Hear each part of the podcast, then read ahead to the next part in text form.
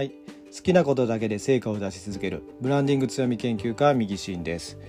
今日のお話はキャラクター設定ってどうする？というお話です。えー、ブランディングを考える上でキャラクター設定というような話を聞いたことがあるかもしれません、えー、そのブランディングですね。自分自身のブランドを考える上でそのキャラクターっていうものが大事だよという話を聞いたことはないでしょうか、えー、自分がですねどういうふうな、えキャラキャラ設定ですね、え例えば、まあ、頼りになる人間頼りになる先生とかですね、えちょっとこう、えーシリアスシリアスじゃないですね。なんかこう、えー、影のある人みたいな感じの、えーブラえー、キャラだったりとかですね。キラキラした感じのキャラ設定であるとかですね。何、えー、て言うんですかね。お金持ちのキャラとかですね。そういったのがあるかなというふうに思いますし、えー、そういうふうなキャラを決めてですねそれをぶらさないようにというようなことをですね聞いたことがないでしょうか、えー、まあ、実際にですねブランディングを考えるでそういうふうなキャラというものも考えてそれをぶらさないということをすごく大事なことかなというふうに思うんですがその前にキャラをですね考える上で自分自身がどういうふうなキャラ設定をしていけばいいかっていうのがですねなかなか難しいと思うんです。えー、憧れの人がいてですねそういう風な感じになりたいというのがあってそこにですねキャラを持っていくっていうのももちろんあるかなというふうに思うんですがただですね憧れてですねやってみても自分自身のその持っているものというかまああの何ですかね持ち味とかですね資質というかそういったものから考えてですねちょっと背伸びしすぎてるなとかですねしんどいなとかですねえー、自分らしくないなということをですねずっと続けていくっていうのは非常に大変だなと疲れるなというふうなことになってくるかなというふうに思います。なのでそのキャラクターというのもですね自分自身の中にないものをやってしまうとですね、えー、いずれですね、何て言うんですかねボロが出るというかですねバレてしまうというかですねそういったことになってくるのかなというふうに思います。なのでお金がないのにですねお金持ちキャラをやってしまってですね、えー、ハリボテみたいなですね感じになってしまうと。何かこう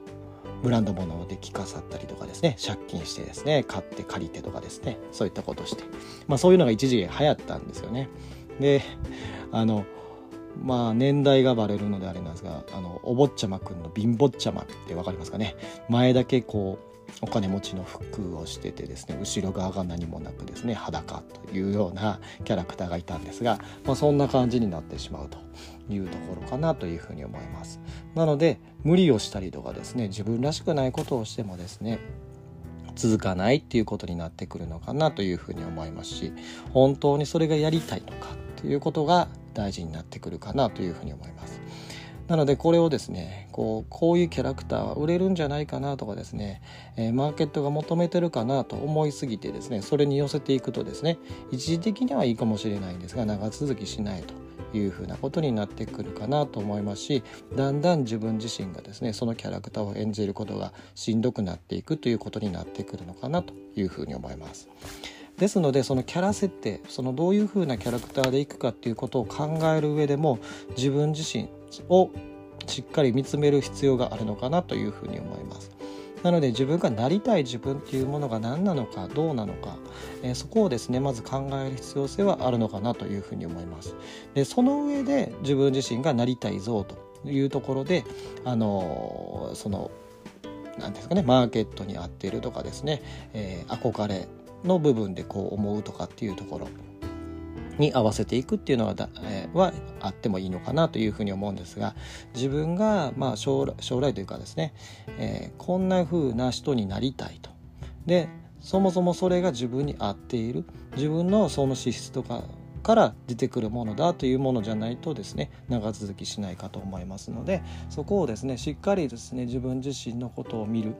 えー、自己分析をしっかりするっていうことが大事になってくるのかなというふうに思います。どうするかというよりもどうなりたいかどうあるのあるのありたいのかっていうところが、えー、自分の中でしっかり、えー、確認してですね、えやっていくっていうことが大事になってくるのかなというふうに思います。そこがなくですね何ていうのかなあのなんとなくこれがいいんじゃないかなとかですね。流行りがこうだからっていうふうなことでやってしまうと長く続かない。